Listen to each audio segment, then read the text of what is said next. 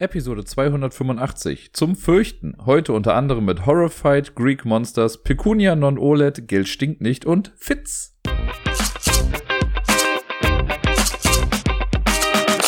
Seid gegrüßt, ihr Lieben. Hier ist der Dirk mit der neuesten Episode vom Ablagestapel. Nachdem es jetzt in den letzten drei Wochen ja einigermaßen länger zuging, mit immer so zwei bis drei Stunden, wird es sehr wahrscheinlich in dieser Episode nicht ganz so lange zur Sache gehen. Ich will jetzt gar nicht sagen, dass es eine extrem kurze Episode wird, aber es wird jetzt wahrscheinlich auch keine zwei Stunden Episode. Schauen wir einfach mal, wie lange ich mich hier so verlabere. Aber so viel gibt es gar nicht, glaube ich. Schauen wir mal. Den Anfang der Spiele der letzten Woche macht auf jeden Fall ein Spiel, das ich jetzt äh, neulich schon mal im Podcast hatte. Und zwar ist es Horrified Greek Monsters. Ihr erinnert euch vielleicht. Das ist äh, das äh, mittlerweile zweite Standalone-Spin-Off von Horrified. Horrified war ja das Monster, das sich dann, äh, das Monster, das Spiel, das sich mit diesen Universal-Monstern quasi befasst hat. Also Universal Studio Monstern, ich sag's glaube ich immer erst einmal falsch. Dann kam danach das American Monsters Spin-off und jetzt das Greek Monsters Spin-off, das sich ganz sneaky irgendwie hier so reingeschlichen hat. Äh, weil ich habe gar nicht erst mitbekommen, dass das existiert. Und ja, dann ist es jetzt auf einmal da gewesen. Auf ganz kuriose Art und Weise. Ich habe es gekauft. Und ich habe es äh, neulich ja schon mal gespielt und da dann mit Ach und Krach irgendwie verloren, weil mir die Kack-Medusa das Leben echt zur Hölle gemacht hat. Und ich äh, wollte Rache üben und habe deswegen dann nochmal solo gespielt und habe die Medusa bewusst dann auch mit reingenommen. Die anderen beiden Monster habe ich dann zufällig äh, gemacht. Und das waren dann lustigerweise per Zufall die anderen beiden, die ich, äh, oder das heißt, die anderen beiden, aber zwei von den dreien, die ich noch nicht hatte. So habe ich jetzt in dieser Partie gegen die Medusa, gegen den Basilisken und die Chimäre gekämpft. Und das war eine ganz schön taffe Geschichte wieder. Also ich weiß nicht, ob das Spiel generell einfach ein bisschen schwieriger ist oder ob ich mich blöd angestellt habe oder wie auch immer. Vielleicht ist es solo auch einfach extra mal ein bisschen schwieriger. Und äh, ich weiß noch, dass das Spiel losging und ich habe nicht mal 15 Minuten gespielt und ich weiß noch, dass ich Sarai quasi irgendwie ein Bild davon geschickt habe und ich war schon halb am Arsch irgendwie. Mein, das äh, Terror-Level war eins vor Ende schon und ich hatte gerade mal gefühlt drei Spielzüge gemacht oder so. Äh, und es stand einfach unter keinem guten Stern. Also es war wirklich schon so schlecht, dass ich dachte, ach komm, scheiß drauf, ich fange noch mal ganz von vorne an. Und dann dachte ich mir, nee, komm, wenn, dann fahre ich den Karren jetzt auch selbst noch komplett gegen die Wand. Also habe dann noch weiter gespielt. Und siehe da, es wurde so nach und nach ein kleines bisschen besser. Und dann habe ich es irgendwie geschafft. Ich glaube, als allererstes habe ich die Chimäre irgendwie besiegt. Und die hat so einen ganz komischen Mechanismus, den habe ich thematisch nicht so ganz gecheckt, weil die besteht hier auf jeden Fall aus drei Tieren. Die hat irgendwie, ich glaube, einen Löwenkopf, einen.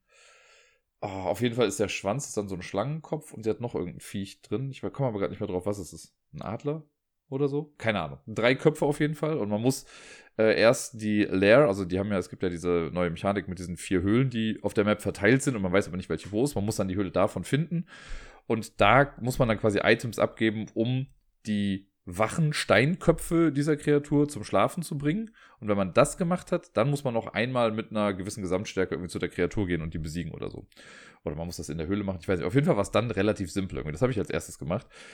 Dann habe ich mir den Basilisken geschnappt. Und bei dem weiß ich ehrlich gesagt nicht, ob ich es richtig gespielt habe, weil es erschien mir fast ein bisschen zu einfach. Ich meine, ich verstehe ein bisschen den Sinn der ganzen Sache dahinter, aber ähm, es kam mir dann doch irgendwie ein bisschen einfach vor, denn erstmal, wenn man liest, dass man im zweiten Schritt, um den, äh, Basilisken zu besiegen, Items abgeben muss in der Gesamtstärke von 30 oder mehr. Das klingt erstmal unfassbar viel. Und das ist es eigentlich auch, ne? Weil, also höchstens haben die Items, glaube ich, eine Stärke von 5, wenn mich nicht alles täuscht.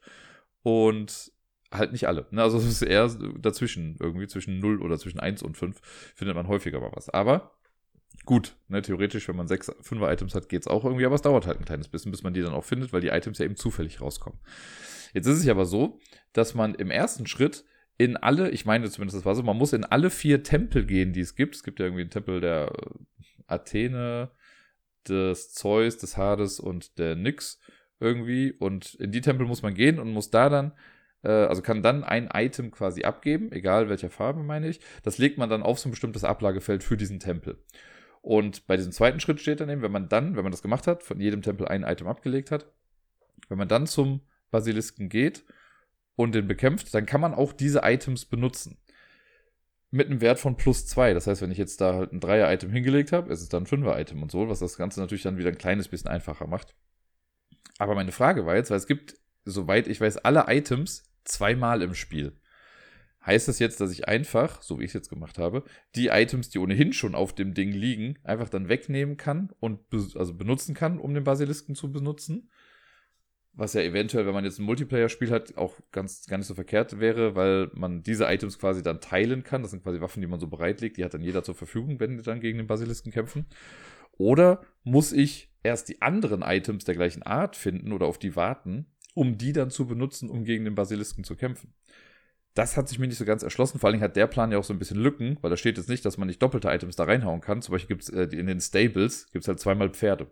Wenn ich jetzt beide Pferde jeweils in einen Tempel reinsetze, kann ich die ja quasi gar nicht mehr ziehen. Von daher gehe ich davon aus, dass ich schon richtig gemacht habe, dass man einfach die von dem Board benutzt. Aber die Frage kam auf jeden Fall kurz irgendwie auf.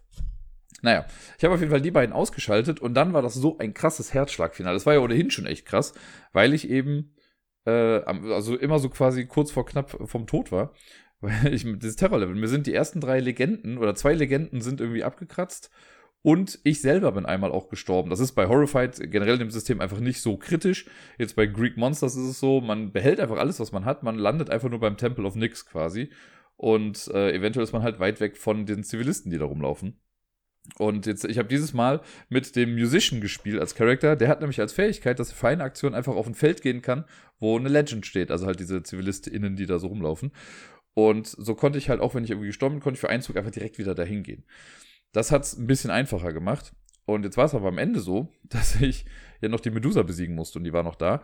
Und die muss man ja, habe ich ja beim letzten Mal, glaube ich, erklärt, die muss man auf jeden Fall viermal im Spiel auf bestimmte Locations drücken. Also ich muss auf das Feld gehen, dann ein Item ausgeben, um sie dann auf eine Location mit Spiegel zu drücken. Das Ganze viermal. Und wenn das geschehen ist, dann muss sie noch in ihrer Lair, also in dem Garten der Medusa, da muss sie dann auch sein. Und da muss man dann noch gegen sie kämpfen. Und das war, also ich bin, äh, also blödest möglich irgendwie ist das dann passiert, weil ich irgendwie, ich glaube, ein oder zwei Runden vor Schluss war ich mit ihr auf einem Feld kurz vor ihrer Lair und ich wusste, okay, wenn ich jetzt diese Runde, wenn da jetzt nichts passiert, so dann habe ich es danach quasi geschafft, weil dann kann ich sie da draufdrücken und kann dann hinterhergehen und sie bekämpfen.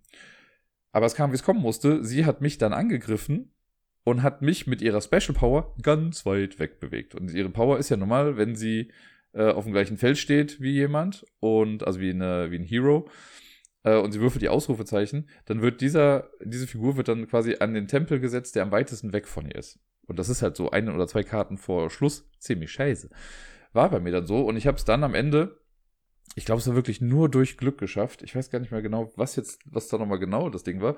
Aber es hat sich alles irgendwie durch einen Würfelwurf entschieden. Ich glaube, weil ich war am Ende wieder mit ihr auf einem Feld und sie hatte einen Würfelwurf noch. Es war keine Karte mehr in dem Monsterdeck. Und das Spiel ist halt vorbei, wenn man eine Karte ziehen muss und es ist keine mehr da. Und ich hatte die letzte Karte gezogen und jetzt war noch mein letzter Zug. Wenn ich das in dem Zug nicht geschafft hätte, dann wäre das Spiel vorbei gewesen. Aber davor durfte sie noch einmal würfeln. Wäre da ein Ausrufezeichen gewesen, hätte ich verloren. Und ich hatte einfach nur Glück, dass kein Ausrufezeichen kam. Denn so konnte ich sie dann im letzten Zug quasi, also sie hat sich dann noch zu mir hinbewegt und ich stand schon auf diesem, auf diesem Garten von ihr drauf. Und ich konnte sie dann in meinem letzten Zug einfach noch einmal fertig machen. Aber das war echt knapp. Und vor allen Dingen habe ich halt einfach nicht damit gerechnet, weil ich halt schon so knapp vor Tod halt irgendwie war. Es gab da noch mal eine Perk-Karte, glaube ich, da konnte ich irgendwas ausgeben, um das Terror-Level um eins runter zu machen. Das war sehr entspannt für mich. Das habe ich dann aber wieder aufgeholt. Also das Level kam auch später wieder drauf. Aber das war richtig krass. Also dafür, dass ich am Anfang dachte, gut, ich bin nach 15 Minuten durch mit der Sache, habe ich es dann eine halbe bis dreiviertel Stunde lang gespielt, eher eine Dreiviertelstunde, bis ich dann wirklich am Ende war. Und das habe ich auf jeden Fall hart gefeiert, dass ich das, diese Partie von Horrified Greek Monsters noch drehen konnte. Manche Spiele spielt man und denkt sich dann danach, boah, was ein Scheißspiel. Beim jetzt folgenden Spiel ist genau das quasi das Thema des Spiels, denn bei Pecunia non OLED, Geld stinkt nicht, geht es quasi um Toilettengänge im alten Rom. So könnte man es vielleicht am ehesten zusammenfassen. Das äh, Spiel habe ich bis dato noch nie gespielt gehabt. Ich habe es immer nur mal wieder beim Dice Tower auf Listen gesehen, wenn es um Spiele ging mit einem weirden Theme. Und ich finde, das erfüllt das Ganze alleine schon von dieser kurzen Beschreibung meinerseits ja schon sehr. Und jetzt konnte ich es letzte Woche zum ersten Mal spielen und ich muss sagen, ich finde es gar nicht so scheiße. Äh, es ist aber absolut nicht mehr zeitgemäß. Das ist so ein bisschen das Problem an der Sache, was mich davon abhalten würde, das Spiel jetzt noch großartig weiter zu propagieren. Aber äh, mal drüber sprechen kann man ja trotzdem ganz kurz. Und zwar ist Pecunia und OLED einfach ein Spiel, in dem es darum geht, das meiste Geld zu kassieren. Oder als erstes, ich glaube, wir haben es zu dritt gespielt, da war es dann so, man musste als erstes 25 Sesterzen haben, um zu gewinnen. Jeder bekommt zu Beginn einen Donnerbalken mit drei Latrinen drauf. Das ist einfach nur ein kleiner Streifen, wo drei Löcher drauf sind quasi. Also noch nicht mal eingestanzt, sondern es sind einfach aufgemalte Löcher. Und äh, das äh, ist so ein bisschen auch die Play Area, die man dann hat. Es gibt zwei Kartenstapel. Es gibt einmal den Stapel der Römer, das heißt dann Römerkarten. Heutzutage wären es dann die Römerinnenkarten. Und dann gibt es noch die Aktionskarten. Man hat zwei Aktionskarten zu Beginn, glaube ich, auf der Hand und man kriegt auf seinen Donnerbalken, kriegt man direkt schon mal zwei Karten hin, also zwei Personen werden da hingelegt und dann darunter, das ist quasi die Warteschlange, weil wir haben ein heiß begehrtes Klo im alten Rom gebaut. Da werden nochmal, ich glaube, fünf Karten dann irgendwie einfach in einer, also zufällig gezogen in eine Reihe gelegt. Und wenn man dann dran ist, dann passieren theoretisch immer die gleichen vier Schritte. Man kann aber Aktionskarten dazwischen werfen, um ein bisschen was zu manipulieren. Aber die vier Schritte, die immer passieren, sind eigentlich recht einfach. Das erste ist, die Leute kacken alle haben, also die Karten, die äh, oben auf den Donnerbalken neu draufkommen, auch die beim Setup, die haben oben rechts, meine ich, so eine, eine braune Zahl draufstehen. Und so viele Holzbalken muss man quasi äh, drauflegen. Das sind so ein bisschen wie die Straßen bei äh, Katan aus Holz damals.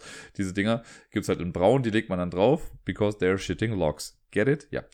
Äh, die packt man da drauf. Das heißt, es gibt welche, die müssen halt gar nicht so dringend, manche sind ein bisschen länger beschäftigt und so weiter. Und das repräsentiert das Ganze dann. Man sieht denen das also schon mal an, wie lange Menschen auf dem Klo sind.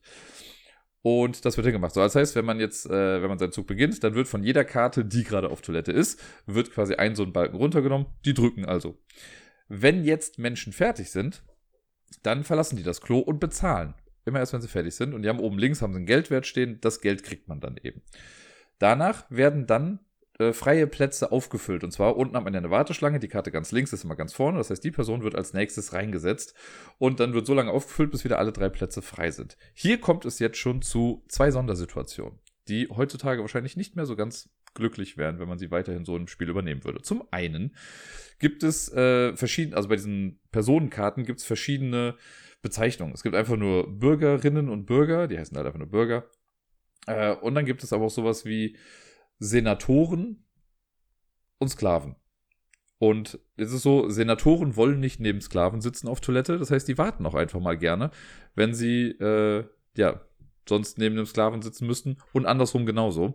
Und allein das ist ja schon nicht ganz so toll irgendwie. Und äh, was anderes noch dazu, es gibt äh, halt auch weibliche Karten da drin. Und bei denen ist es so, die können auch zu zweit auf Toilette gehen. Was natürlich ein uraltes Klischee ist. Was hier so gelöst wurde, ist, dass wenn du eine, eine Frau auf einer Toilette drauf hast und ganz vorne auf deiner Reihe, also in der Warteliste ist auch eine Frau, dann kannst du die einfach mit auf das Klo setzen. Und es gibt auch Aktionskarten, die sich dann darauf beziehen, zum Beispiel. Komme ich dann gleich aber nochmal irgendwie zu. So, das sind so diese zwei komischen Regeln, die man heute vielleicht ein bisschen anders etablieren müsste. Naja, dann wird auf jeden Fall aufgefüllt, so gut es geht. Und danach war es das, glaube ich, schon fast. Sollte dann irgendwie mal die Wartereihe unten leer sein, wird einfach neu aufgefüllt mit fünf äh, neuen Karten und dann geht's schon fast weiter. Ich glaube, mehr ist es dann gar nicht. Äh, und genau, am Ende des Zuges zieht man eine Aktionskarte nach. Man kann während seines Zuges aber halt so viele Aktionskarten spielen, wie man möchte. Man hat halt meistens nicht ganz so viele auf der Hand. Und die Aktionskarten, die manipulieren ein bisschen die Reihenfolge der Warteschlange oder tauschen halt auch Sachen aus. Man kann auch sowas wie, es gibt die Fischvergiftung, die spielt man dann und dann kann man jemand anderem zwei neue Balken drauflegen.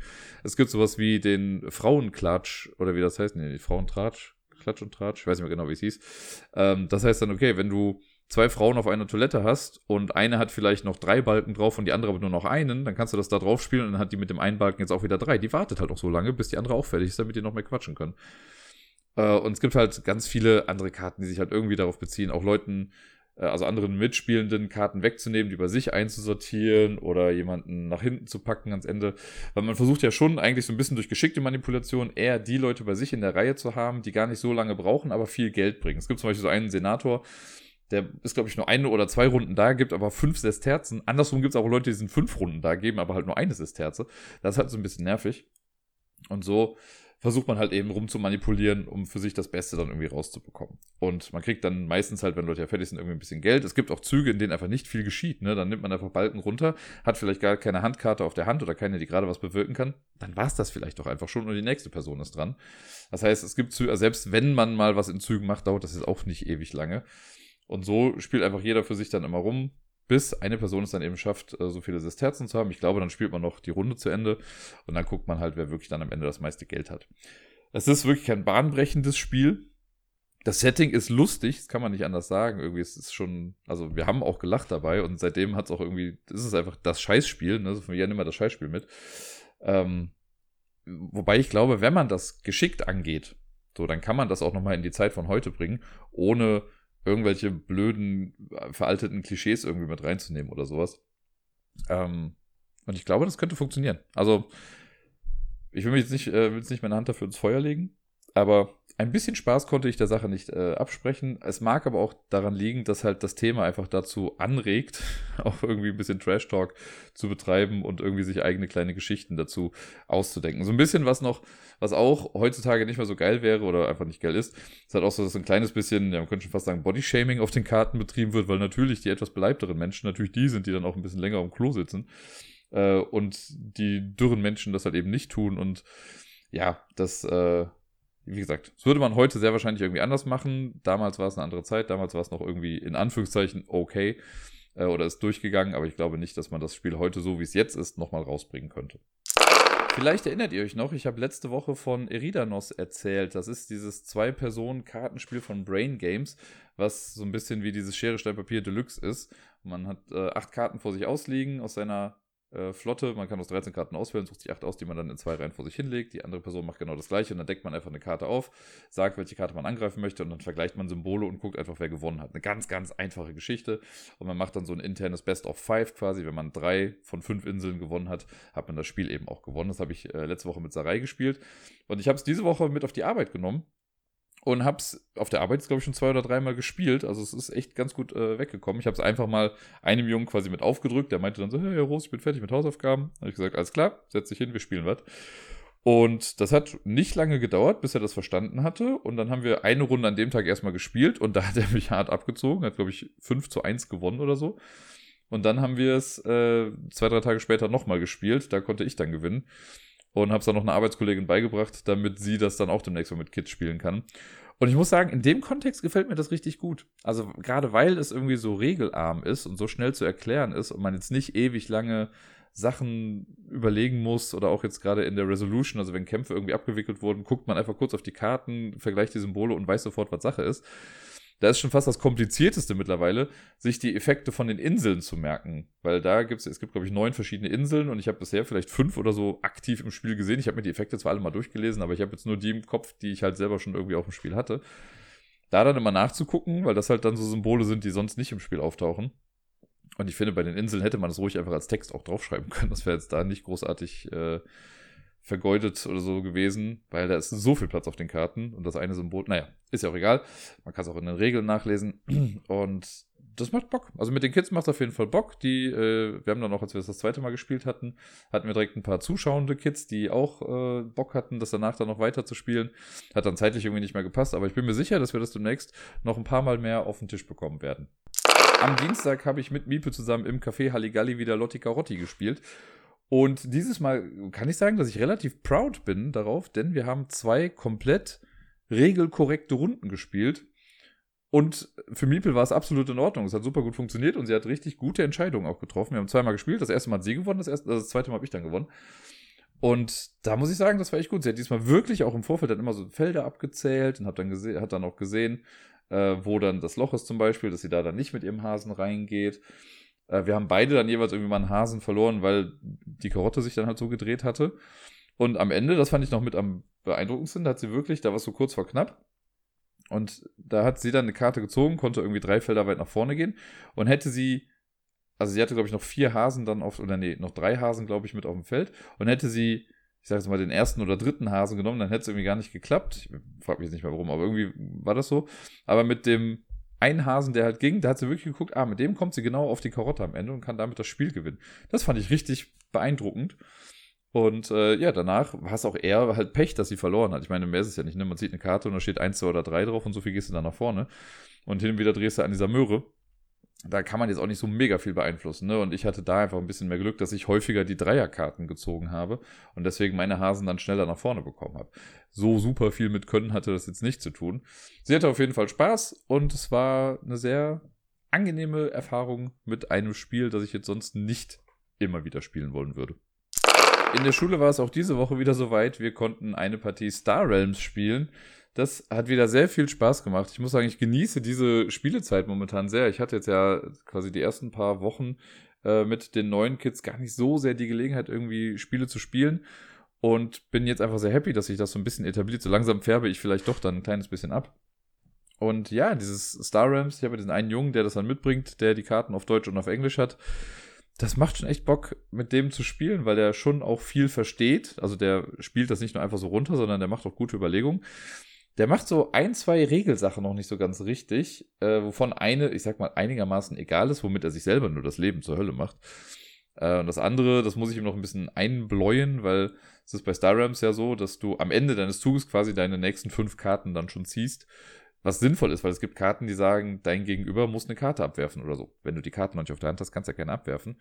Und er macht das immer ganz oft so, dass er einfach zu Beginn seines Zuges fünf Karten aufdeckt und dann damit halt agiert. Was mit Sicherheit so aus einer didaktischen Sicht vielleicht ganz okay ist, ne? wenn du einfach dann die Karten aufdeckst und siehst, ah, das ist das, was ich tun kann. Aber dann halt gegen so Effekte dann irgendwie spricht. Und der hat dann dieses Mal auch so ein bisschen schüchtern schon gefragt, so, mache ich das denn eigentlich richtig? Und dann habe ich gesagt, naja, ne, für die Effekte wie den, den ich jetzt eben gespielt habe, ist es halt schon sinnvoller, wenn du die Karten auf der Hand hast. Und dann hat es auch gemacht, hat noch nicht immer dran gedacht, so, aber er wollte es zumindest versuchen. Und äh, die andere Sache, die ihm das Leben einfach nur selbst ein bisschen schwieriger gestaltet, ist äh, der Punktezähler. Und zwar ist es äh, hier ja so, also ich weiß, die meisten Leute spielen es wahrscheinlich einfach mit einer App oder sonst irgendwie.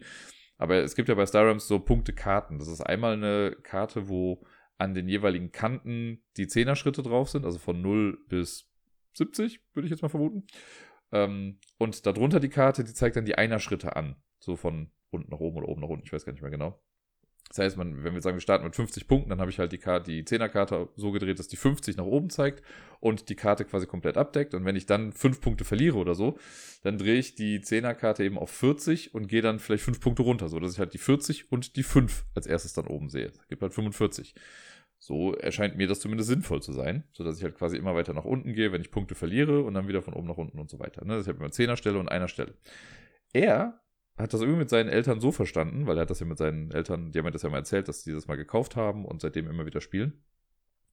Die machen das so, wenn er zum Beispiel 47 Punkte hat, dann hat er angezeigt 50 und 3, weil 50 minus 3 47 ist. Und das ist ultra verwirrend, wenn man das halt auch vor allen Dingen, wenn ich es halt in Anführungszeichen richtig mache und er halt so, wie er es macht. Äh, und ich gucke dann drauf und denke so, krass, warum hat der denn 53 Punkte? Bis mir dann einfällt, ach nee, der zieht ja immer dann die 10, äh, die Einerzahl von der Zehnerzahl ab. Sehr, sehr weirdes System. Und ich weiß noch, als wir das das letzte Mal gespielt haben, hat das dann so versucht, so zu machen wie ich, ist da dann aber auch komplett durcheinander gekommen. Und letztes Mal meinte er dann einfach nur noch, Herr Roos, ich mach's einfach so, wie ich es kenne und wenn Sie Fragen haben, fragen Sie einfach. Das fand ich sehr süß und darauf haben wir uns dann auch geeinigt. Daran soll es jetzt wirklich nicht scheitern, aber es, äh, ich verstehe es einfach nicht. Ich weiß es nicht mehr ganz genau, aber ich könnte mir gut vorstellen, dass ich äh, beim letzten Mal, als ich über das nun folgende Spiel gesprochen habe, ebenfalls erzählt habe, dass ich beim Titel dieses Spiels immer an Michael Mittermeier denken muss, der mal in einem seiner Comedy-Programme davon erzählt hat, wie es wäre, wenn Aliens irgendwie auf die Erde kommen würden oder wir auf Aliens treffen und sonst was und die würden dann einfach sagen so, na, scheiß Menschen auslöschen, Fitz. Und genauso heißt das Spiel. Fitz. Es wird zwar anders geschrieben, also keine Ahnung, wie das andere Fitz geschrieben wird, äh, aber FITS ist ein Spiel von Dr. Rainer Knizia und äh, das haben wir auch bei uns in der Schule.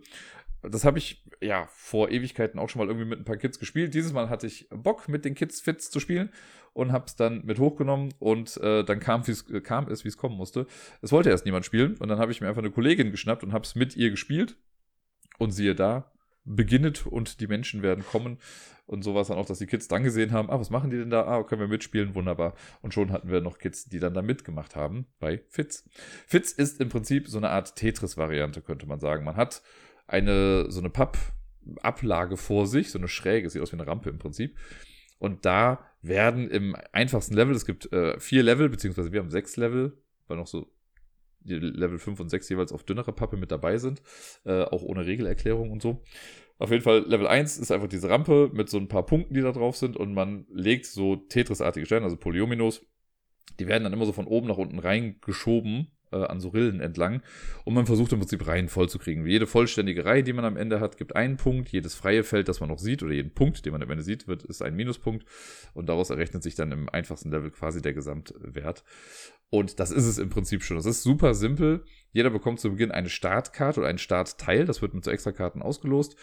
Und dann wird einfach von einem Stapel immer wieder eine Karte aufgedeckt, die gibt ein Teil vor. Alle suchen sich dieses Teil aus ihren eigenen Teilen raus und müssen das dann eben reinsliden. Anders wie bei Tetris kann man nicht, während man nach unten geht, auch noch nach rechts und nach links gehen. Das heißt, man entscheidet sich für eine Position auf der X-Achse und schiebt sie dann einfach nur nach unten entlang der Y-Achse.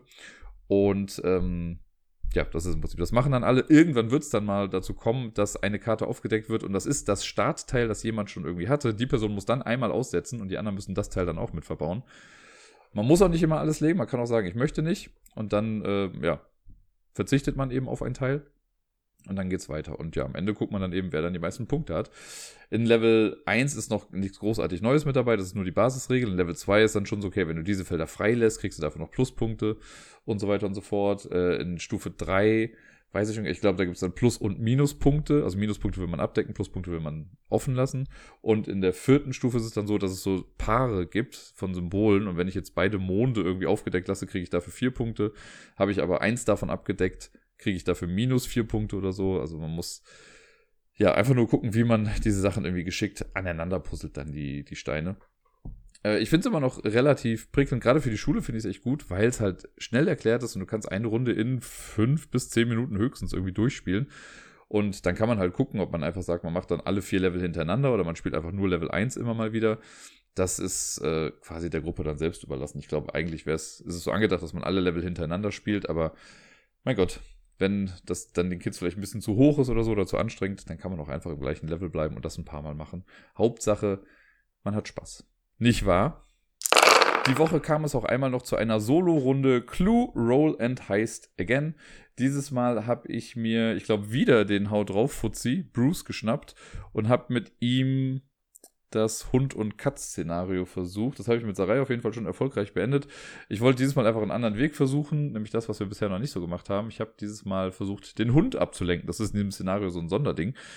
Äh, da kann man dann versuchen quasi Hundefutter zu organisieren, dann ist ein Hund lahmgelegt und dann werden ganz viele Heimlich-Symbole oder Geheimsymbole werden dann einfach ignoriert im Laufe des Spiels. Und ich dachte mir, das könnte ganz gut helfen. Und dieses Mal bin ich aber das erste Mal zu einer Flucht gekommen. Zumindest ich habe es jetzt drauf ankommen lassen auch. Denn es ist so, wenn man die Zeitleiste bis zum Schluss durchstreicht und das Alarmsymbol durchstreicht, dann kommt es automatisch zu einer Flucht und da muss man entkommen. Das hatten wir bisher noch nicht. Und bei dem Entkommen ist es im Prinzip relativ einfach. Man hat zwei Zahlenwerte noch mit draufstehen. Einmal einen Polizeisirenenwert und einen Autowert.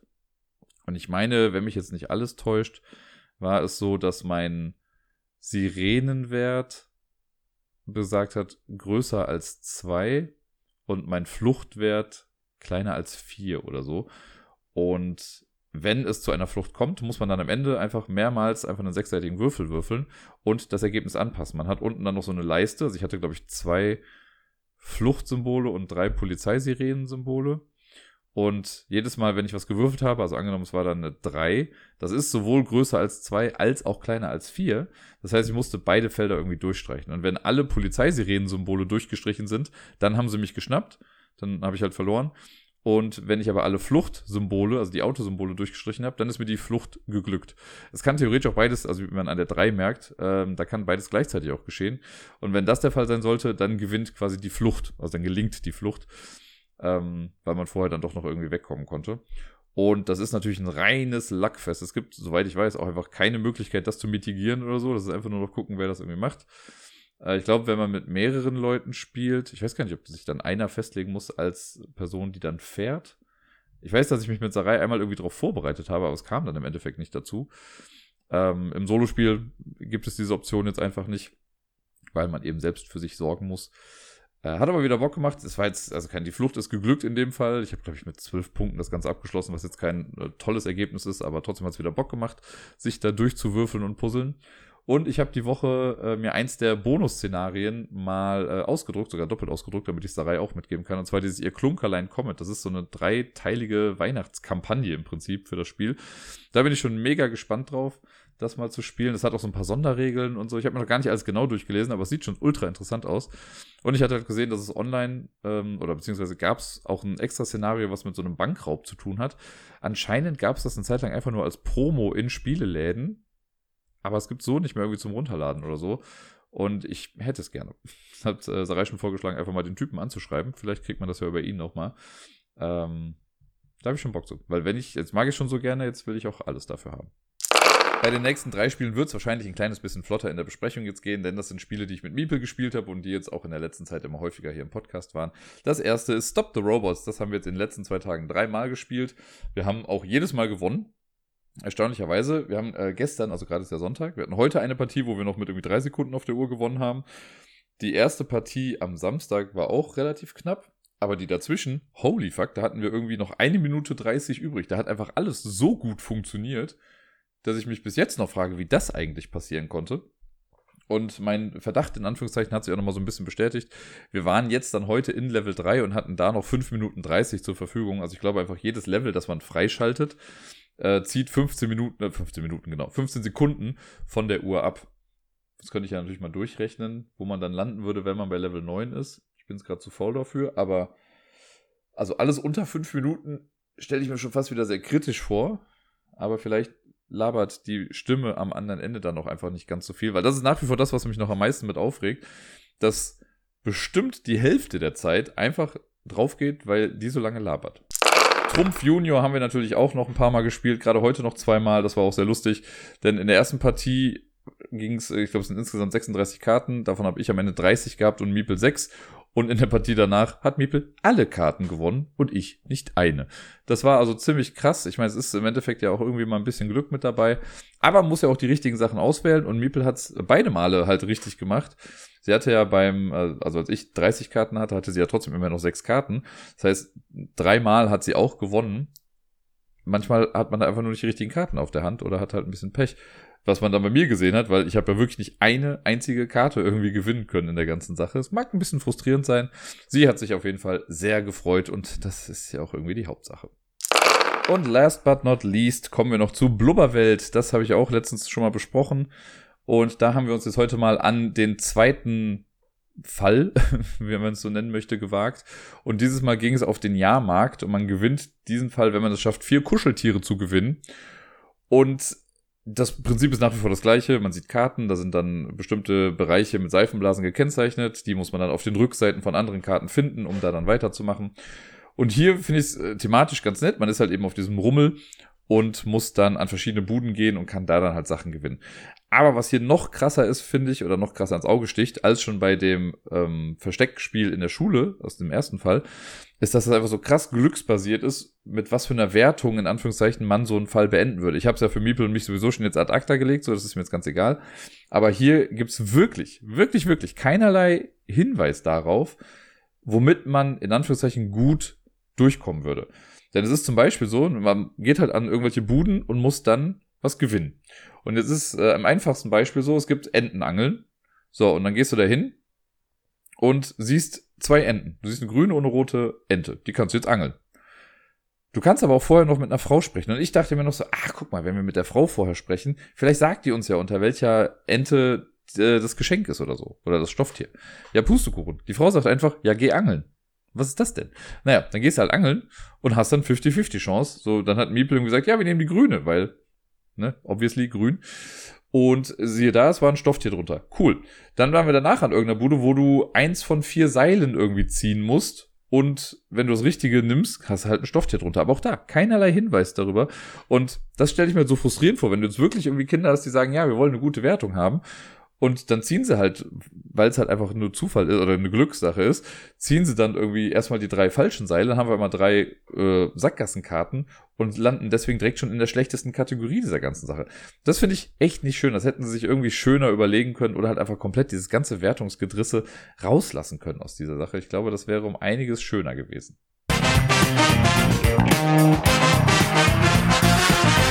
Halloween steht vor der Tür. Am Dienstag ist es soweit, also am 31.10. für die, die das jetzt irgendwann anders hören, wo Dienstag eben nicht mehr Halloween ist.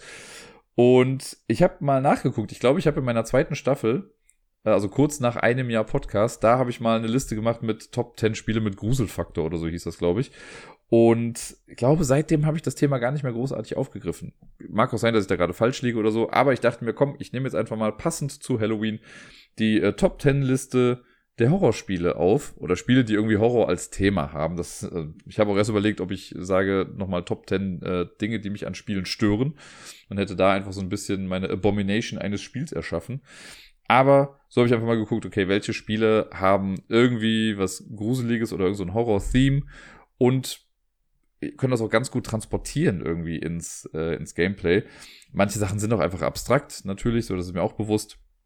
Aber ja, gehen wir einfach mal zusammen durch, was wir da so haben. Ich habe mich bei einem Spiel dazu entschieden, das ist nämlich eigentlich so gesehen gar nicht gruselig, aber ich wollte es mit auf der Liste haben, weil ich es auf eine gewisse Art und Weise doch irgendwie echt einfach super sweet und cute fand und doch auch für Kinder dann auf eine gewisse Art und Weise so ein bisschen thematisch und gruselig. Und zwar Geister, Geister, Schatzsuchmeister ich habe das damals in der Grundschule echt häufig gespielt mit Kids. Die fanden das richtig klasse und toll und irgendwie hatte ich auch meinen Spaß mit dabei. Ja, es ist irgendwie Roll and Move, also für die, die es nicht kennen, ne? Roll and Move, man hat ein Haus, da kommen nach und nach Geister rein. Ich weiß gar nicht mehr genau durch welchen Mechanismus, ob es jetzt durch Karten waren. Ich glaube, die Geister kamen durch Karten rein, aber sicher weiß ich gerade auch nicht mehr. Oder es waren Würfel vielleicht auch.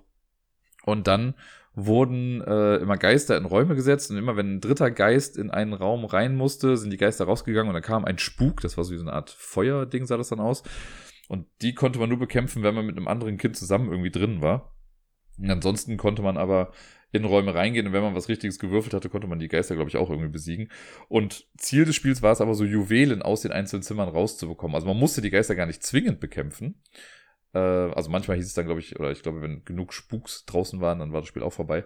Aber man musste einfach die Dinger da rausholen irgendwie. Und das war für die Kids so thematisch und so cool. Und ich fand, das ist einfach so ein sehr, ein, ein kindliches Horrorspiel, was mir auch selber sehr viel Spaß gemacht hat. Ich fand, das hat so eine kleine, ja, Honorable Mention auf Platz 10, ist ja dann schon gar keine Honorable Mention mehr. Aber auf Platz 10 wollte ich es dann trotzdem noch irgendwie unterbringen. Auf Platz Nummer 9 ist äh, der Urvater eines Spiels, das ich heute besprochen habe, nämlich Horrified. Horrified selbst das als Horror zu bezeichnen, ist vielleicht auch ein bisschen weit hergeholt, weil das Ganze, glaube ich, für uns heute eher so ein belächelndes Horror-Ding ist, ne? Eben weil es diese Universal Studio Monsters sind. Das ist so ein bisschen tongue-in-cheek, das hat so seinen Retro-Charme irgendwie, aber trotzdem, finde ich, haben sie das bei Horrified ganz gut eingefangen, ne? Die Monster sind alle cool thematisch und die bringen das, ja, ihr eigenes Flair irgendwie mit, gerade beim unsichtbaren Mann oder so, oder bei dem Wolfstypen, was weiß ich was, die haben alle so ihren eigenes, eigene Charakteristika, die gut funktionieren. Und ich finde, die haben es auch auf die Spin-offs halt gut, also auf das eine Spin-off, das ich jetzt kenne, äh, haben sie es auch gut übertragen. Ich finde jetzt Greek Monsters würde ich jetzt gar nicht so als Horrorspiel bezeichnen. Das ist halt das System, ne? aber das ist halt eher so ein mythologisches Spiel, so blöd es jetzt auch klingt, auch wenn man da auch Monster hat. Aber so dieser klassische Horror mit Dracula und Frankensteins Monster und also Geschichten, das hat man eben da. Und ich finde, das ist einfach ein tolles kooperatives Spiel. Und dieser Terror-Track, den belächelt man am Anfang vielleicht auch ein bisschen, aber es, manchmal geht es dann schneller, als man denkt, habe ich ja eben auch mal beschrieben, ne, dass dann auf einmal die, die Leute einfach umkippen, wie die fliegen.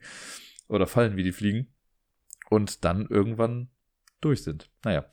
Auf Platz 8 habe ich ein Spiel, das auf eine andere Art und Weise irgendwie Horror ist. Und zwar äh, hat es mich einfach sehr, oder es ist einfach Diablo, das Brettspiel. Es kam bei CGE vor einiger Zeit raus, vor vier Jahren, ich glaube noch vor Corona, in dem Jahr vor Corona war es, da kam es, glaube ich, raus. Sanctum heißt das und ist ja einfach Diablo das Spiel. Man begibt sich äh, auf so einen langen Pfad, endet am Ende äh, oder landet am Ende in der Hölle und muss gegen den Teufel quasi kämpfen. Hat irgendwie einen anderen Namen hier, keine Ahnung. Und das Ganze ist eigentlich nur so ein Würfelspiel, aber ich weiß noch, also ich, mich hat es halt einfach so sehr an dieses Diablo-Ding erinnert, weil man auch sein Inventar hat, man kann Sachen upgraden mit den Würfelsachen, also mit den Upgrades kannst du dann irgendwie Würfel manipulieren. Und das hat wie so ein kleiner Mana-Pool ist das eben, den man dann von Runde zu Runde benutzen kann. Man kann auch zurück ins Dorf gehen, sich wieder aufpushen und Sachen kaufen im Markt und irgendwie war es ganz cool, diese ganzen Monster gestalten. Also es ist, es war ganz cool. Es hat halt so Push-Your-Luck-Elemente drin. Und ich finde, das passt ganz gut zu so einem Horror, in Anführungszeichen Horror-Setting, weil man halt guckt, okay, wie weit kann ich noch gehen, ohne zu sterben? Und dann noch dieser Endkampf, der ist halt auch nochmal richtig auf die Fresse. Das ist ein richtiger Endboss, gegen den man da kämpft. Das hat schon Bock gemacht, auch wenn es das Spiel jetzt auf lange Sicht nicht großartig in meiner Collection gehalten hat. Aber trotzdem, ich glaube, ich habe es sogar immer noch hier. Aber es ist auf dem Stapel der Spiele, die ich eigentlich verkaufen möchte. Aber jetzt, wo ich gerade so drüber rede, habe ich wieder ein bisschen Bock dazu. Ich gucke nochmal, ob es einen Solo-Modus dafür gibt. Als nächstes ist äh, Terror of London. Das ist ein Deckbuilding-Spiel. Das heißt, allein jetzt durch die, durch das, was man im Spiel macht, kommt jetzt nicht großartig Horror durch. Aber ich muss sagen, hier gefällt mir das Kartendesign ganz gern. Das ist zwar alles in allem ein bisschen äh, dunkel gehalten, aber so generell das ganze Design fand ich sehr ansprechend. Das habe ich damals bei Kickstarter gebackt. Und man hat halt so verschiedene Fraktionen, irgendwie Untote und Vampire, Werwölfe, was weiß ich nicht alles, was es da gab. Ähm, und die haben, das ist ein netter Effekt, dass du Karten so nebeneinander legen kannst und dann haben die Synergieeffekte. Oder wenn eine Karte links und rechts die passenden Karten hat, dann kommen da auch irgendwie, ich glaube, Bloodline-Effekte oder so heißt das. Die Anleitung ist ein Graus, da sind manche Sachen einfach nicht richtig erklärt. Das hat echt ein bisschen gedauert, bis ich das raus hatte. Aber ich habe es dann zwei, dreimal irgendwie gespielt und es hat die Male, die ich es gespielt habe, auch echt Bock gemacht. Und äh, klar, wie gesagt, das ist im Prinzip, man versucht gute Kombos zu spielen, aber es ist halt auch ein Duellding. Das heißt, man versucht sein Gegenüber auch auf null Punkte runterzubekommen. Und das macht schon irgendwie ganz cool. Und da gibt's halt verschiedene Sondereffekte und äh, Asymmetrie auch bei den verschiedenen Charakteren, die man spielen kann. Schon echt nett. Auf Platz 6 ist ebenfalls ein Kartenspiel, aber eine ganz andere Art von Kartenspiel, nämlich ein Living Card Game. Das ist Arkham Horror The Card Game, was ich schon wieder sträflicherweise viel zu lange nicht gespielt habe. Ich weiß, dass ich irgendwann mal vor x Monaten eine Kampagne angefangen habe und sie mal wieder nicht zu Ende gebracht habe. Ich habe es noch nie geschafft, diese Arkham Horror Kampagne, die allererste quasi, nicht die aus der Grundbox, das sind ja nur drei Szenarien, die habe ich schon mal geschafft, aber dann den ersten Cycle, den habe ich immer noch nicht zu Ende gebracht und es nervt mich jedes Mal, wenn ich drüber nachdenke. Aber ich finde Arkham, also generell bei allen Geschichten, die irgendwie aus dem äh, Lovecraftschen äh, Mythos basieren, den er da geschaffen hat, die qualifizieren sich ja schon irgendwie als Horrorspiel. Und klar, Arkham Horror ist ein Horrorspiel an sich, Eldritch Horror genauso und was weiß ich nicht alles. Oder hier Arkham Noir, was ich auch hier habe. Aber ich finde, das äh, Arkham Horror Kartenspiel auch wenn es stellenweise ein bisschen mechanischer irgendwie abläuft im Spiel selber, finde ich die Art und Weise, wie Geschichten erzählt werden, schon sehr, sehr cool. Und auch die Tatsache, dass nach einem verlorenen Szenario, in Anführungszeichen verloren, das Spiel nicht vorbei ist, sondern es geht halt eben dann mit einem Malus einfach weiter. Und manchmal werden so Entscheidungen von früher dann nochmal wichtig. Äh, und hin und wieder kriegen sie es auch, oder das ist hin und wieder, die kriegen es immer wieder ganz gut hin, mit dieser Kartenauslage, was dann so die Orte sind, die man bereisen kann, wieder ein ganz neues Spielgefühl zu schaffen. Also ich weiß noch, in einem Szenario ist das auf einmal ein Zug, der so nach und nach hinten quasi wegbricht und du musst versuchen, schnell nach vorne zu laufen das sind schon einfach echt nette Sachen und man fühlt sich da echt einfach so unter Druck und es ist einfach sehr geil, wenn man es dann doch schafft, so mit einer rettenden Karte doch noch irgendwie was zu spielen und sich aus, also seine Haut zu retten und keine Ahnung ich habe Bock. Auch das möchte ich dann doch gerne mal wieder spielen. Ich merke gerade, ich glaube, ich habe sogar an Halloween-Abend nichts vor. Vielleicht mache ich einen Halloween-Spieleabend. Schauen wir mal. Also mit mir selbst dann. Jetzt kommen wir zu den Top 5. Auf Platz 5 ist ein Legacy-Spiel, das ich traurigerweise noch nicht beendet habe und eventuell auch nie beenden werde. Das ist äh, Betrayal Legacy. Betrayal äh, at House on Haunted Hill gibt's ja schon was länger, mittlerweile in der Third Edition, glaube ich, irgendwie. Ich habe die Second Edition gespielt, äh, davon, glaube ich, vorher. Und dann die Legacy-Variante, die wurde mir damals von Tubypsilon ans Herz gelegt. Danke nochmal dafür. Wir hatten auch, also im wahrsten Sinne, also wirklich danke dafür. Und äh, wir haben das dann damals zu viert gespielt, äh, und zwar also Gerda, meiner einer, Bayer und Pia. Und wir haben von, ich glaube, 13 Spielen, ich sage jetzt mal 8 bis 10 oder so gemacht. Uns fehlen gar nicht mehr so viele eigentlich, aber dann kam, äh, kam das Leben. und wir konnten, also wir haben danach einfach nicht mehr weitergespielt. Was ein bisschen schade ist. Ich habe es immer noch hier, keine Ahnung, vielleicht gibt es irgendwann nochmal so das Revival, um das Ganze da mal zu Ende zu bringen, wobei ich jetzt auch gar keine Ahnung mehr hätte, was da irgendwie die Story in Anführungszeichen war. Ähm, aber es hat schon Bock gemacht irgendwie. Betrayal an sich ist ja schon ein nettes System und das spielt ja auch in diesem Horror-Setting, dass alle kooperativ quasi anfangen, ein Haus zu erforschen und irgendwann durch den Würfelwurf passiert dann quasi äh, der, der Haunt, so heißt das dann, und dann wird eventuell äh, eine Person aus der Gruppe wird dann eben böse und spielt dann eben das Evil Mastermind und man muss gegen die anderen halt dann spielen. Äh, und dann gibt's so ein, diese, also ich mag das dann ganz gerne, dass irgendwie eine Person noch rausgeht, sich das eigene Regelwerk durchliest und die anderen können sich beratschlagen und dann kommt man wieder zusammen und beide haben jeweils Informationen voneinander, aber auch nicht perfekte Informationen. Und man denkt zu wissen, ah ja, so geht das doch ganz einfach und dann kann man aber auf keinen Fall irgendwie gewinnen und dann sagt man, ja, ich habe aber diese Aktion. Das, was, das kann doch nicht sein. Und das ist schon ganz cool, auch wenn es stellenweise immer wieder ein bisschen broken ist, aber gerade bei der Legacy-Variante hatten sie es besser unter Kontrolle. Weil bei dem normalen Betrayal ist das halt wirklich sehr zufällig, welches Szenario man dann irgendwie auf einmal spielt. Das weiß man zu Beginn halt noch nicht. Und manche davon waren wohl auch immer ein bisschen broken. Das kann ich jetzt selber von mir gar nicht so behaupten. Das habe ich nie so richtig mitbekommen, weil ich jetzt auch nicht so exzessiv gespielt habe. Aber bei dem äh, Legacy-Ding haben sie es einfach besser kontrollieren können, welche Story irgendwie wann reinkommt und konnten halt auch dementsprechend bessere Szenarien quasi reinnehmen in das Ganze. Hat auf jeden Fall Bock gemacht. Äh, falls jemand keinen Bock hat auf das Setting und das Ganze vielleicht ein bisschen familienfreundlicher haben möchte, der kann auch immer noch die Scooby-Doo-Variante davon spielen. Die habe ich einmal online gespielt und die fand ich auch ziemlich genial, muss ich sagen. Die hat echt Bock gemacht. Ähm, Wäre auch mal so ein Grail-Game, was man vielleicht nochmal sich irgendwann anschaffen könnte.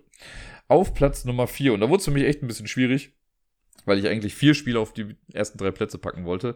Aber ich musste mich für irgendwas entscheiden und in dem Fall hat einfach die Anzahl der Spiele quasi den Ausschlag gegeben. Zumindest bei den Spielen auf Platz drei und Platz vier. Auf Platz vier habe ich jetzt London Dread gepackt. Auch das ist ein Spiel, über das ich immer mal wieder im Podcast spreche, weil ich es einfach echt gut finde. Ich habe es seit Jahren in meinem Besitz und habe es vielleicht dreimal gespielt seitdem. Das ist dieses Spiel, was im viktorianischen London irgendwie spielt und da passiert eine ganze Menge weirder Scheiß. Das Ganze ist so ein, Programmierspiel, ein Echtzeit-Programmierspiel mit ein bisschen Push-Your-Luck auch irgendwie drin. Und man hat ganz viele Karten quasi auf der Karte, die sind unterteilt in Norden, Osten, Süden, Westen und man muss dann eben seine Movements ein bisschen programmieren. Wenn man mit mehreren Leuten spielt, programmiert das halt irgendwie jeder. Und dafür hat man dann x Minuten Zeit, ich glaube acht Minuten oder so waren es. Und man kann in dieser Programmierphase deckt man aber auch schon irgendwie Karten auf. Und das Ding ist, alle Karten, die zugedeckt bleiben am Ende einer Runde, die bringen einem ein bisschen was Schlechtes. Auf jeden Fall. Karten, die man aufdeckt, sind noch schlechter auf jeden Fall, aber gegen die kann man wenigstens was machen. Das heißt, da könnte ich dann mit meiner Figur hingehen und irgendwie dagegen agieren. Und da muss man sich halt eben absprechen, wer geht wohin, wer macht welche Karte weg, welche Karte decken wir auf. Manche Sachen muss man halt eben finden, also man versucht verschiedene Bereiche irgendwie abzudecken, um bestimmte Szenario-Objectives zu erfüllen. Und wenn man das dann geschafft hat, dann gibt es auf jeden Fall am Ende, es gibt so einen Dread-Track und der wandert immer weiter nach oben. Und man versucht den, ich glaube, man will den gar nicht richtig weit nach oben haben, aber am Ende des Spiels, und das ist das, was halt bei vielen so eine 50-50-Sache ist, ne? entweder Leute mögen es oder Leute hassen es, aber hier ist es im Prinzip so, wenn du durch bist, gibt es am Ende einen Würfelwurf. Du spielst dir quasi nach und nach weitere Würfel frei. Du würfelst diese Würfel und wenn du nicht die geforderte Anzahl von Erfolgen geschafft hast, hast du das Spiel verloren und ansonsten hast du halt eben gewonnen. Und das ist halt ganz klares Hit or Miss, ne? Weil, also du kannst zwei Stunden lang spielen, am Ende verkackst du halt den Würfelwurf und das war's dann eben. Das kann natürlich richtig böse sein, kann aber auch richtig geil sein. Also es ist. Ja, ich mag es auf jeden Fall gerne. Ich habe es schon ewig lange wieder nicht gespielt. Auch das möchte ich wirklich mal gerne wieder auf den Tisch bekommen. Ich hoffe einfach, dass sich das demnächst irgendwann nochmal ergibt. Jetzt sind wir aber bei der Top 3. Und auf Platz 3 ist für mich Winter der Toten, Dead of Winter. Gerne auch mit Long Night zusammen. Die habe ich sowieso komplett ähm, ja, zusammen gemischt hier. Da gibt's keinen keine Trennung mehr bei mir. Das ist auch ein Spiel, was ich also wirklich, wirklich häufig auch gespielt habe, solo stellenweise. Ich weiß noch, dass ich einmal einen Abend mit einem Kumpel hatte, wo wir, ich glaube, fünf Szenarien am Stück kooperativ gespielt haben davon. Äh, ich habe wirklich epische Runden davon gehabt, wo Leute wirklich ewig davon ausgegangen sind, dass es keinen Traitor gibt und in der allerletzten Runde hat sich dann doch jemand gezeigt, das ganze Winter der Toten Ding quasi, ne, also dieses Zombie Ding in der in der Winterzeit.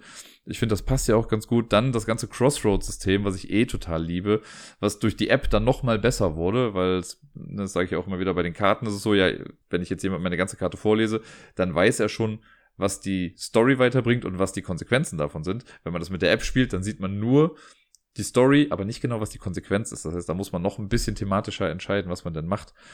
Ähm, das ist so, mein, meine Lieblingskarte als Beispiel ist immer die mit dem Pferd. Du gehst irgendwo lang und findest ein Pferd und du hast jetzt die Wahl. Behältst du das Pferd oder schlachtest du es? Ne? Und wenn du, wenn du halt nicht weißt, was genau das dann ist, also was, was die Auswirkung ist, dann überlegst du vielleicht nochmal mehr. Denn bei der Karte ist es zum Beispiel so, wenn du das Pferd behältst, geil, du musst irgendwie nicht mehr würfeln, wenn du von einem Ort zum nächsten irgendwie gehst, was ein super geiler Vorteil ist, aber jede Runde musst du irgendwie zwei Essen mehr besorgen, damit das Pferd durchgefüttert ist wenn du das Pferd schlachtest, dann kriegst du einfach fünf Essen. So. Hast du einmalig ein bisschen mehr, aber dann danach halt keinen geilen Effekt mehr. Und ich finde, das macht die App einfach sehr attraktiv für dieses Spiel. Und ansonsten die Geschichten, die da erzählt werden, einfach sehr, sehr prickelnd. Ich weiß noch, es gab mal eine Runde, die habe ich gar nicht aktiv mitgespielt, aber das war bei einem Spieleabend bei mir zu Hause. Und da haben das dann welche zu fünft gespielt. Und es ist wohl komplett den Bach runtergegangen, aber auf eine lustige Art und Weise. Und am Ende hat sich herausgestellt, dass sie zwei Traitor drin hatten, weil sie die Karten irgendwie falsch gemischt haben am Anfang. Und das hat auf jeden Fall für sehr viel Gelächter gesorgt. Das ist natürlich an sich so gesehen kacke, dass sie irgendwie zwei Stunden gespielt haben und dann festgestellt haben, ah geil, die haben direkt quasi im ersten Schritt des Spiels einen Fehler gemacht. Aber trotzdem hatten sie irgendwie eine sehr denkwürdige Runde da. Es, es schreibt einfach Geschichten, dieses Spiel. Und jetzt die nächsten zwei Spiele, das sind beides Spiele, die ich noch gar nicht so häufig gespielt habe und auch beides Spiele, bei denen ich auch viele Kritikpunkte wahrscheinlich habe, aber ich finde, das sind Spiele, die diesen Horrorfaktor schon sehr nochmal nach oben treiben und auch diesen Gruselfaktor. Also, dass das wirklich Spiele sind, die man, wenn man sie vor allen Dingen auch in der richtigen Atmosphäre spielt, richtig nice sind für Leute, die sich gerne gruseln oder halt so ein bisschen ein ungewisses Gefühl haben wollen. Das äh, Spiel auf Platz 2 ist ein Spiel, was ich erst vor kurzem hier bekommen habe. Ich habe hart über alles abgelästert, quasi, was nicht gut an dieser Produktion lief. Und das fing mit der Kickstarter-Kampagne an sich schon an, weil die gefühlt anderthalb Jahre oder zwei Jahre zu spät irgendwie dann ausgeliefert wurde und was weiß ich nicht was. Es ist AV Ghost. Das Spiel macht so vieles falsch. Habe ich ja gesagt, ne? Also sei es von der Funktionalität des Gimmicks mit den Taschenlampen bis hin zur App, die irgendwie nicht richtig funktioniert und die Raumteile und was weiß ich nicht. Als die Anleitung ist schrecklich und alles nicht gut. Aber trotzdem finde ich das. Ich habe es jetzt, ich habe es ja zweimal irgendwie auch nachts gespielt mit der App dann irgendwie laufen gehabt mit den Hintergrundgeräuschen. Und man ist dann doch irgendwie so drin, dass du dich trotzdem Jumpscare-mäßig so erschreckst, wenn die App dann auf einmal halt irgendwie ein Fenster zerbrechen lässt, weil du so ein random Event hast, wo halt eben Fenster kaputt geht. Und klar, du hantierst die ganze Zeit mit diesen Taschenlampen rum. Das ist hin und wieder auch ein bisschen nervig und hat gar keinen spielerischen Mehrwert eigentlich. Aber trotzdem, ja, irgendwie macht es das Ganze doch sehr immersiv und irgendwie ganz cool. Und deswegen hat's, was, was alleine was diesen Horrorfaktor angeht, hat es einfach einen sehr hohen Stellenwert bei mir, weil ich mich halt legit einfach zwei, dreimal erschrocken habe in dem Spiel. Das hat noch nicht so viel, also haben nicht so viele Spiele geschafft. Und auf Platz Nummer eins ist ein Spiel, das auch eigentlich ja, von vielen wahrscheinlich auch als so eine Art Gimmick-Game abgetan wird. Und ich glaube, das ist auch kein Spiel, was du jetzt jeden Abend spielen möchtest oder jede Woche oder meinetwegen auch nicht jedes halbe Jahr. Aber ich finde, wenn man es spielt, ist es doch schon irgendwie auch was Besonderes.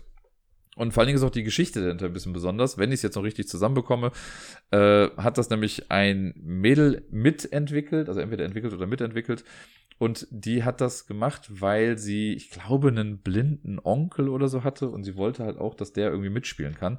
Und deswegen hat sie ein extrem haptisches Spielgefühl geschaffen mit Nyctophobia, was quasi die Übersetzung ist für die extreme Angst vor der Dunkelheit.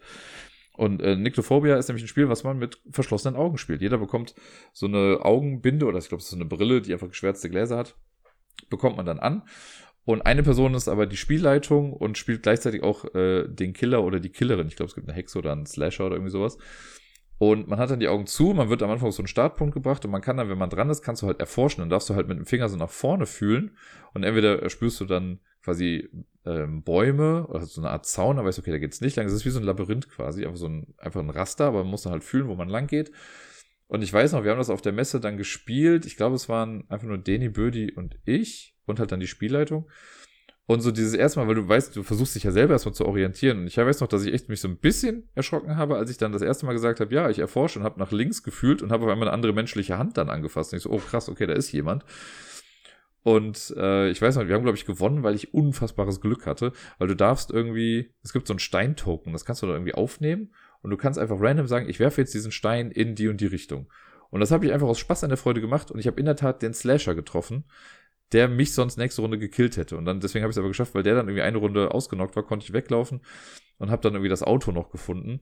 Das, das war nett. Das war wirklich gut. Und gerade dieses sich absolut, also dass man sich komplett auf sein Gedächtnis im Prinzip und auf seinen Tastsinn so ein bisschen ähm, ja, verlassen muss und sich darauf komplett fokussieren muss, das war schon echt gut. Ich würde es gerne mal irgendwann aus der Rolle der Spielleitung spielen, weil da kannst du halt auch also ein bisschen Roleplay machen. Ich glaube, je, also man hat da selber so ein bisschen in der Hand, wie einfach oder schwierig das für die Gruppe dann wird.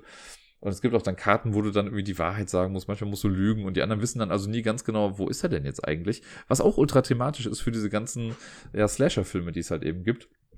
Und ja, deswegen hat es Nyctophobia dann bei mir auf den ersten Platz geschafft, weil ich finde diese Sache mit wirklich Augen verbunden. Also AV Ghost ist ein Spiel, was du im Dunkeln spielst, aber du hast immer noch ein bisschen Licht. Bei Nyctophobia hast halt gar nichts mehr, was du irgendwie sehen kannst.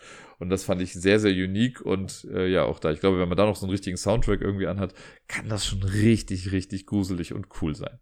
Wie sieht's bei euch aus? Habt ihr irgendwelche Spiele, bei denen ihr sagt, jo, da verstecke ich mich am liebsten vor oder die finde ich richtig gruselig? Also jetzt wirklich aus einem Gruselfaktor und nicht sowas wie weiß ich nicht, Nanook oder so.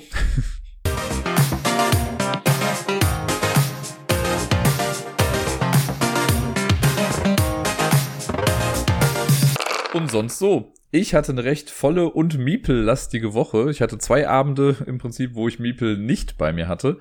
Nämlich am Mittwoch, da habe ich im Jamesons Karaoke gemacht, was echt ganz lustig war. Und ein spaßiger Abend irgendwie insgesamt.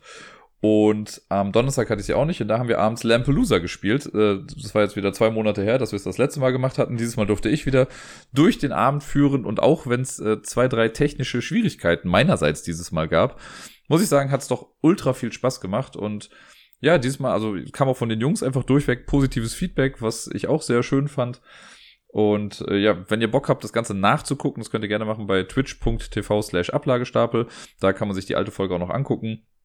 Äh, wie gesagt, es gibt hier und da kleine technische Hiccups mit dem Sound und einmal war ich auf einmal komplett weg, weil sich mein Rechner so ein bisschen aufgehangen hatte. Aber ansonsten war es echt eine sehr lustige Runde. Ein Spiel kann ich aber ein bisschen anteasen. Das war nämlich das Spiel, das uns den ganzen Abend über begleitet hat. Das ist mir relativ spontan gekommen, die Idee. Und zwar habe ich allen Jungs quasi äh, ich weiß nicht, vier, fünf Stunden bevor die Show losging, jeweils drei Begriffe gegeben. Und die Aufgabe war es, also wir spielen ja bei Lampelusa immer insgesamt acht Spiele. Dieses Spiel mit den Begriffen war quasi Spiel acht, hat sich aber den ganzen Abend durchgezogen. Denn die hatten immer die Möglichkeit, während eines Spiels diese drei Begriffe irgendwie, im besten Fall unauffällig, zu droppen. Und jedes Mal, wenn sie das machen, ich musste halt sehr kognitiv am Start sein bei der ganzen Chose, weil ich halt dann immer genau zuhören musste. Immer wenn eine Person eins der Worte gesagt hat, habe ich halt einen Strich da gemacht und die konnten halt dann pro Spiel Punkte für Spiel 8 sammeln. Wenn sie jetzt also in Spiel 1, angenommen Wookie hat jetzt irgendwie zwei seiner Begriffe gesagt, hat er dafür zwei Punkte bekommen, Bayer hat es einmal gesagt, hat eins seiner Begriffe gesagt, einen seiner Begriffe, hat einen Punkt bekommen. Wenn man alle drei unterbringen konnte, hat man dafür sogar noch zwei Bonuspunkte, also insgesamt fünf Punkte bekommen. Und dann hat sich das mit jedem Spiel wieder resettet. Also bei Spiel 2 konnten sie wieder 1, 2 oder 5 Punkte eben dann machen. Und das alles hat man dann bis zum Ende durchgemacht. Und in Spiel 8 hatten sie dann aber noch die Möglichkeit, die Begriffe der anderen zu erraten. Und da haben sie halt quasi äh, exponentiell mehr Punkte dann immer bekommen. Je nachdem, wie viele Begriffe sie bekommen haben. Und das Geile war halt einfach, also ohne es hier zu spoilern, aber die waren sich alle so unfassbar sicher, dass sie alle wussten, welche Wörter sie gegenseitig haben und so. Und äh, ja, guckt's euch doch einfach mal an. ich fand's auf jeden Fall sehr spaßig, auch wenn es für mich ein bisschen anstrengend war. Aber trotzdem war es eine sehr coole Sache und generell war es cool, einfach wieder Lampelusa mit den Jungs zu machen. Und wenn alles gut geht, dann schaffen wir es sogar noch dieses Jahr äh, noch eine Ausgabe zu machen. Und das wird dann wahrscheinlich die Weihnachtsepisode. Ja. Ja, und sonst, ich habe es ja schon angekündigt, äh, es war eine sehr Miepel-lastige Woche. Die war am Montag, am Dienstag und quasi von Freitag an jetzt komplett bei mir. Sie ist, äh, schläft auch heute gerade bei mir und ist noch bis Dienstag quasi auch bei mir. Ich glaube, Dienstagnachmittag ist dann der erste Nachmittag slash Abend, an dem sie dann äh, wieder bei Gerda dann schläft, weil Gerda jetzt das längere Wochenende quasi weg ist. Und ja, ich sag mal, das Ganze ist alles in allem eine Auf und Ab gewesen. Generell würde ich sagen, war es eine schöne Zeit. Auch so Montag, Dienstag, da haben wir unser Standardding irgendwie gemacht. Dienstag wieder mit Halligalli und Baden gehen und was weiß ich nicht was. Und das war alles ganz gut.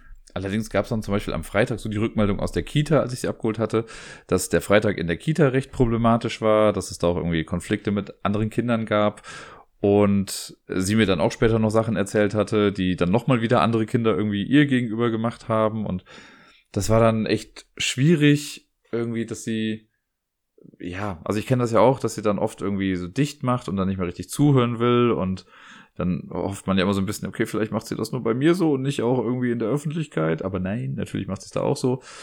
Und dann hatten wir dann, der Dienstag, der war dann eigentlich echt ganz cool, äh, der Dienstag sag ich schon, der Samstag, der war dann ganz cool, da waren wir auf der Kirmes und haben einfach generell eine schöne Zeit miteinander verbracht, waren noch draußen mit dem Ball gespielt und so, einfach ein bisschen ausgepowert wie sonst irgendwie was.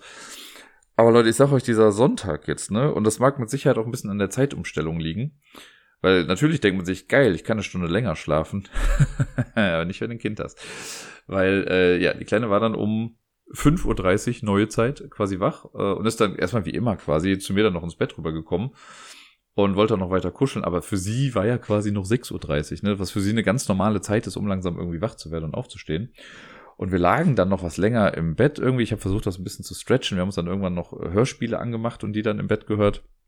Sind dann gegen sieben dann aufgestanden, haben dann hier ein bisschen rumgewuselt. Dann haben wir uns spontan dazu entschlossen, ins Theater zu gehen, in so ein ähm, Figurentheater oder Puppentheater vom Neinhorn. Und ich habe das Neinhorn selber noch nie gelesen. Ich kenne die ganze Geschichte an sich, weil meine Schwester mir das mal irgendwann rezitiert hatte. Und das sah auch auf den Bildern irgendwie ganz nett aus und dann kamen wir da an und ich, also, ich sag mal so, Miepel hatte Spaß und fand das alles sehr, sehr lustig. Auch da und die ganzen Kids, die da waren, fanden das auch lustig. Ne? Aber ich muss sagen, ich fand das als Erwachsener eine Katastrophe, dieses Ding. Dieses Puppenzelt, wo viel zu viele Menschen drin waren. Äh, wir waren eigentlich pünktlich da, mussten aber dann schon irgendwie voll weit hinten sitzen, was jetzt okay war. Ich hatte Miepel dann auf dem Schoß und sie konnte irgendwie sehen, das war auch okay. Der Ton war auch laut genug eingestellt.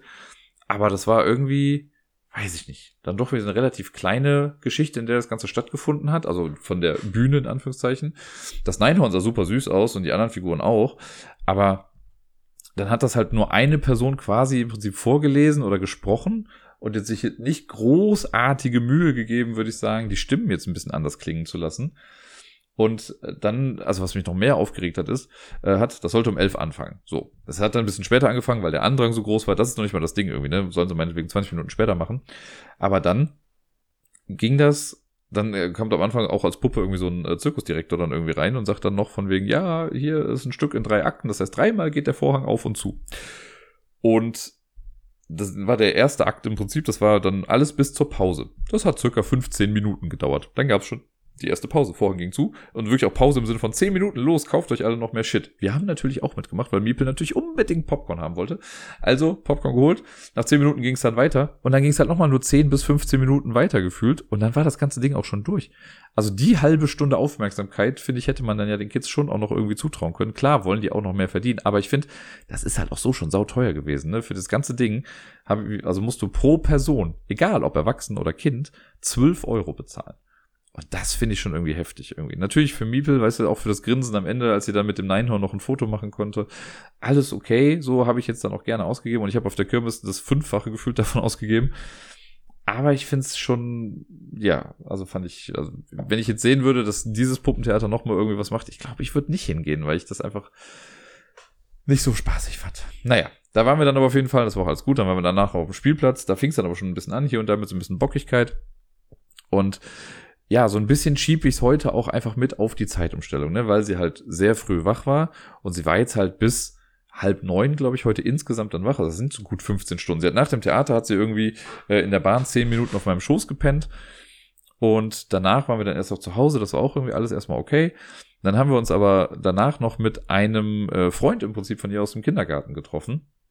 Äh, die hatte erst mit Gerda irgendwie geschrieben, die Mama von dem, und äh, Miepel hatte mir das auch schon mal erzählt, dass sie äh, sich gerne mit ihm irgendwie treffen wollen würde oder dass sie das irgendwie abgemacht hatten. Und dann haben wir halt geschrieben, so Sonntag, ja, wir sind recht flexibel. Und irgendwann schrieb sie für mich, ja, wir sind jetzt auf dem Spielplatz, habt ihr Bock mit dazu zu kommen? So, und dann habe ich gesagt, ja, wir sind auf dem Weg, sind dann mit da hingegangen. Miepel hatte auch voll Bock. Und das es war mir echt stellenweise einfach unangenehm und peinlich, da irgendwie zuzugucken, weil Miepel sich wirklich, wirklich nicht so toll verhalten hat. Irgendwie den Jungen, mit dem sie sich ja treffen wollte zum Spielen, den hat sie stellenweise geschubst und äh, irgendwie Sachen weggenommen und das alles nach dem Motto, nein, ich, ich, ich, immer ich ganz alleine und irgendwie keinen Platz gemacht an bestimmten Sachen. Also es war wirklich nicht schön. Und dann, wenn man mit ihr drüber sprechen wollte, dann hat sie komplett abgeblockt oder hat mit Sachen geschmissen. So, da musste ich sie auch einmal rausnehmen und mit ihr quasi dann nochmal quasi unter vier Augen dann sprechen. Dann ging es auch da wieder ganz gut, aber dann abends zu Hause gab es nochmal großes Drama und oh, ich, ich schieb's heute wirklich zu größten Teilen einfach auch für meinen eigenen Seelenfrieden so ein bisschen darauf, dass sie einfach komplett übermüdet ist, so, ne, nach diesen 15 Stunden wach. Aber trotzdem ah, war das, äh, also gerade jetzt der, der heutige Abend hier zu Hause, der hat mich auch echt noch so ein bisschen fertig gemacht und ich, äh, ja, ich war dann auch happy, als sie dann irgendwann eingeschlafen ist, weil ich wusste so, okay, jetzt kann ich auch einfach mal richtig durchatmen. Und dann fiel mir ein, dass ich den Podcast hier noch aufnehmen muss, was ich hiermit jetzt quasi auch getan habe. Und ja, ich bin jetzt ganz happy, dass ich auch hiermit jetzt durch bin. Guck mal, ich habe es ja nicht schon gesagt, es wurde circa eine Stunde. Äh, viel mehr ist die Woche auch nicht passiert. Also, ne, es ist größtenteils Meeple-Zeit gewesen mit hier und da ein bisschen Jamesons und äh, Lampalooza. Das war es im Prinzip auch schon fast. Mehr kann ich gar nicht erzählen. Deswegen tue ich es jetzt auch einfach nicht mehr und genieße jetzt dann doch nochmal die letzten Stunden dieses Sonntags und werde mich danach wohlverdient ins Bett legen und hoffen, dass ich äh, ein bisschen Schlaf abbekomme. Hoffen wir einfach mal das Beste und dass ich nicht zu früh geweckt werde. Naja, fingers crossed. Ich wünsche euch allen auf jeden Fall eine wunderschöne Woche. Spielt viel, bleibt gesund und bis dann.